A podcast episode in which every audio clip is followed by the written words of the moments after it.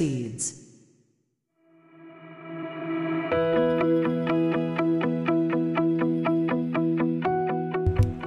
皆さんこんにちは映像クリエイターのさくです。クリエイターを目指すあなたに毎日一つクリエイティブの種を届けるラジオクリエイターズシード。今日もよろしくお願いします。はいということで今日は8月の31日木曜日となりました。いかがお過ごしでしょうか？えー、8月もラストということになりましたね。いやなんか早いようで。えー、どうでしょうね。こう一日一日は長かったけどまあ、終わってみれば早かったかなというのが8月の印象ですけど、ただ、まあ、今月結構やれたことがね、いろいろあったので、まあ、充実はしていたなというふうに思います。皆様いかがでしょう、えー、本日、神奈川県湘南はですね、今日もいいお天気で晴れておりますが、まあ、やっぱこう雲が薄く広がったような空になっていまして、まあ、秋模様というような形が、まあ、いよいよ来ているなというふうに思います。はい、そんな中で今日も始めていくんですけれども、今日のお話は何かというとですね、えー、まあ連日本当にカメラとかレンズとかのお話を、まあ、映像クリエイターの私がお話をしているんですけれども、今日もレンズのお話ということで、えー、今日何のお話かっていうと、シグマという会社のですね、えー、シグマ社の、えー、レンズ、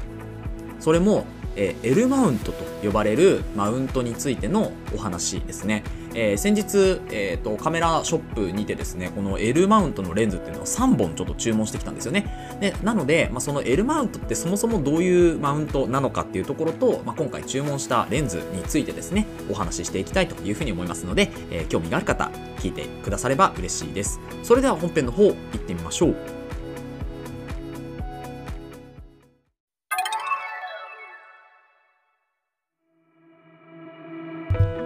い、ということで本編です。本日はですね、L マウントレンズですね。シグマの L マウントレンズっていうのを3本ショップで注文してきましたよというお話になっております。で、まずですね、この L マウントっていう、まそもそもカメラのマウントって何かっていうとですね、あの、カメラとレンズをこうガチャッとくっつける際に、えっ、ー、と、使われているこの接着部分のことですね。でこの接着部分接合部分なんですけどこれがカメラ、まあ、メーカーによってかなり違うわけです。例えばソニーだと E マウントとかキヤノンだと,、えっと EF マウントかな？ニコンだと Z マウントとかそういうのがあるんですけどそういうこうカメラとかメーカーによってですねマウントっていうのは違うんですけれどこの L マウントっていうのはパナソニックとかあとはライカですよね。それからもう一つ、えシグマ。ですね。この3つの3社がですね基本的には中心となって、えー、こう作っているというかそういうマウント形式になるんですけれどもまあ、今回この L マウント私ルミックスの S5-2 というカメラを今使っているんですけれどもこれ L マウントなんですよね。なので、まあ、このカメラで使う使えるレンズっていうのを、まあ、すごく探してたんですけど、まあ、今回この L マウントについてやっぱいろいろ調べていく中でやっぱこのマウント最強だなと。いうふうに思ったので、まあ、今回3本ね追加をしてきたというところになります。で今後ですね多分発売されると予想されているブラックマジックから出るですねあの L マウントのシネマカメラっていうのがあるんですよ。でこれがまあ噂の段階なので本当にいつ出るかっていうとこなんですけど夏の終わりにはねそういう発表がまた詳しく出るんじゃないかというところで、まあ、出次第ですねこのポッドキャストでも詳しく追っていきたいなというふうに思うんですけれども、まあ、その L マウントが出たらまた今回、まあ、こう購入する L マウントレンズがですねつけれるというところでやっぱりいろいろねこうレンズを新調しといた方がいいだろうこのタイミングでと思ったので、まあ、今回購入に至っているというところですね。で、えーと、今回注文したレンズ、まあ、L マウントに関してはそんなところでまたブログについてえー、ブログでもちょっとまとめようかなと思っているので、えー、それからあとこのポッドキャストでもですね L マントについてのお話っていうのをしようと思うのでもしよければそちらもね聞いていただきたいと思うんですけれども今回注文したレンズ3本ですね。えー、まず1本目から紹介していくんですけれども1本目がですねシグマ 1580mm ですね。1580mmF2.8DCDN というレンズになります。でこれはですねあの DC っていうのが、A まあ、APS-C サイズって呼ばれていて、えフルサイズより1個小さいセンサーサイズの、えそこ向けのこうレンズになるんですけれどもこの L マウントに関してはですねえっと APS-C サイズも、えー、フルサイズも全部マウントの直径っていうのが 51.6mm となっています。なので APS-C サイズ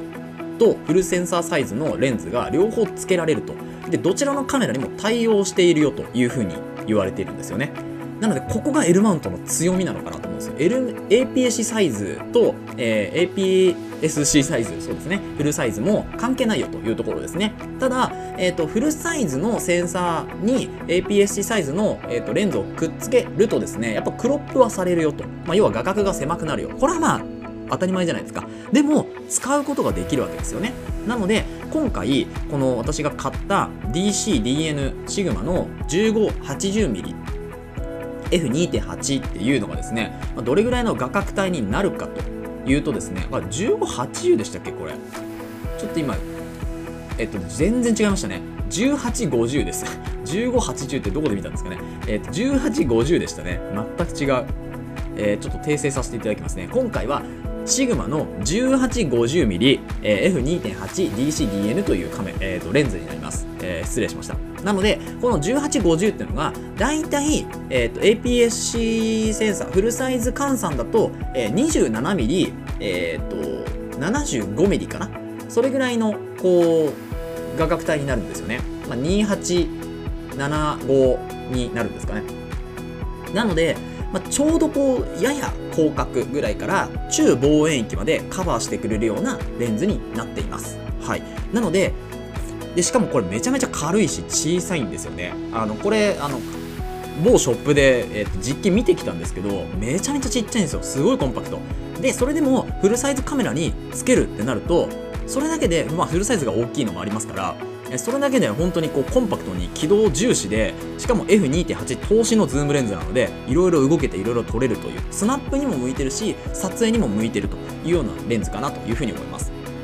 でまずこれが1本目ですね。で2本目シグマの 2870F2.8DGDN コンテンポラリーですね。えー、シグマではレンズ展開っていうのを、まあ、3タイプレンズ展開していてアートレンズっていうのとコンテンポラリーレンズっていうのとスポーツっていうこの3つで、えー、レンズの展開をラインナップのね展開をしてるんですけどこの真ん中のコンテンポラリーっていうのは、えーと、軽量かつ、えーと、コンパクトですね。この辺を重視してさらにま描写性能とかをもう限りなくいいところまで追求したレンズになっているんですけれども今回これの2870ですね。28mm70mm 広角から、えー、中望遠域まで投資、まあ、要は1個目のね1850と変わらないんですけれどもやっぱ重さがちょっとね出てくるっていうところ大きさも少し変わってきます。なのでこの2870っていうのは小さいカメラにつけるよりはちょやや大きいカメラにちょっとつけることで、えー、まあ、重量は抑えつつも2870の性能かつ F2.8 っていうズームで通しなので、えー、綺麗な描写が撮れるかなというところですね。なので同じようなレンズを、まあ、2本買ってどうするんだってとこなんですけどこのシグマの1870は APS-C サイズなので、えー、本当にコンパクトに作られているんですよね。なので軽さ重視。ですね手ぶれも抑えることができるしっていうところですね。なのでここは画角としては同じなんですけどあえてサイズは違うっていうところで私は2つのレンズを選びました。はい。まあ、このコンテンポラリーレンズすごい人気なんですよね。2870って。あの中古とかでも本当にないんですよ数が。なので今回、まあ、今あの中古2870だけは中古で、えー、購入したんですけれど、まあ、中古でも本当にあのー、なんでしょう在庫もないしで新品だと納期2ヶ月半ぐらいなんですよね。なので、まあ、ちょっとそこまで待てないなというところで、え今回中古を購入したというところになっています。そして最後ですね。最後が単焦点のレンズになります。今まで2つはズームレンズ1850と2870はズームレンズだったんですけど今回、えー、1本だけ 105mm というちょっと望遠域の単焦点レンズ。これですねシグマ 105mmF2.8DGDN マクロというマクロレンズを今回購入しました。まこのマクロレンズやっぱあの物撮りとかをする方はですね、まあ、必須あとはティルトレンズとかシフトレンズとかもそうなんですけど必須になってくるんじゃないかなと思うんですけれどただですね、まあ、マクロレンズだけで終わるのもマクロ機能だけで終わるのももったいないということでえーまあ、70mm マクロとか 90mm マクロとかもあるんですけどここは 105mm ポートレートとかでも使えるような 105mm の、えー、焦点距離を持ったサイズにしました。で、あのこの 105mm、まあ、F2.8 なので実際単焦点だと例えば F1.4 とか F1.8 とかそれぐらいのこう明るさっていうのが出せるんですけど今回はこれ2.8なのでそこまで明るくない単焦点の中ではそこまで明るくないレンズなんですけど、まあ、マクロ機能がついているっていうところとあとは、まあ、あのアートレンズ例えば 105mm で F1.4 だとものすごく大きいものすごく重いレンズになってくるんですけど、まあ、これはそんなに重くはない。重量もそこまでないので、えー、なのでま機動性もあるし持ち運びもできるしっていうところで、えー、こちらのレンズを選びました。で、え、ー、とこちらがですね一応、えっと私は2870だけ中古で買ったのであとは全部新品で買ったんですけどそこまで値段がね変わらなかったので。でえっと値段だけお伝えしておくとですね Amazon のリンクも貼ってあるのでそちらから値段あの大体確認していただければいいんですけれども、えっ、ー、と 1850mm の F2.8DCDNL マウントがですねえっと、58,282円ですね、新品で。はい。結構安くないですか？6万円台で、えー、2.8投資のズームが買えるとでフルサイズでも L マウントは使えるので、えーと、フルサイズ換算だと2775、えー、かな？2875とか2775とかの焦点距離で使えるというものになっています。続いて2870これがですねやっぱりまあ9万円になってますね。2870F2.8DGDN ですね。であのまあ、新品で買うと9万円でで Amazon だと多分すぐ届くのかなと思いますがまあ、こうネットだとなかなかね怖いよねっていう方は実際店舗で、えー、しっかり頼んだ方がいいかなと思うんですけれども、えー、そうですね。Amazon で頼んだとしても今10月17日火曜日お届けってなってるのでえー、やっぱ2ヶ月ぐらいはかかる。2ヶ月半ぐらいかかってしまうというところですね。いやこれは本当にあのー、欲しいレンズではありますけどただやっぱ人気なので中古でも探してもないのでもしこれが欲しい方はまずは中古で見ていただくと多分ね7万ちょっとぐらいで買えるかなと思うので、まあ、その辺も見ていただけるといいかなと思います。はい、で最後ですね。最後が、えーと、シグマの 105mm2.8DGDN マクロということでこちらをですね、えーと、今現状8万5000円になっております。で Amazon で頼むと本日中にお届けとなっているのでこちらは在庫があるみたいですね。で今だとなんかクーポンもついてて3000オフとかってなってるので8万2000円ぐらいまでは落ちるかなというところですね。はい。い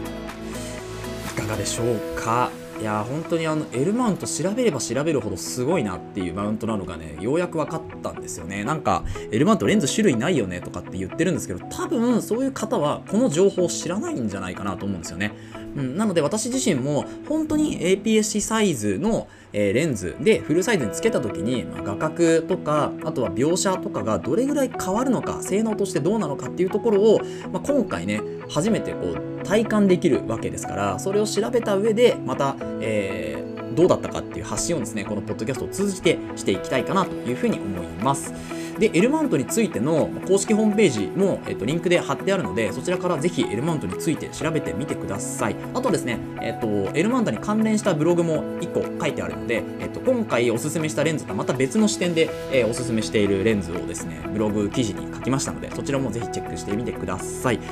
はいということで今日は以上となります本日はシグマの L マウントレンズ3本注文してきたということでどういうレンズを注文したかっていうのをお話ししておきましたこの放送ではクリエイターとしての考え方やテクノロジーやガジェットの情報作業効率を上げるコツサイトツールなんかを中心に紹介をしておりますリスナーさんと一緒に一流クリエイターを目指すラジオを作っていますので応援いただける方はぜひフォローの方お願いしますまたラジオの感想や質問は Google フォームもしくは Spotify でお聞きの方はコメントからいただけると嬉しいです、えー、X や Instagram ブログもやってますのでぜひ遊びに来てください。それではまた明日お会いしましょう。ご清聴ありがとうございました。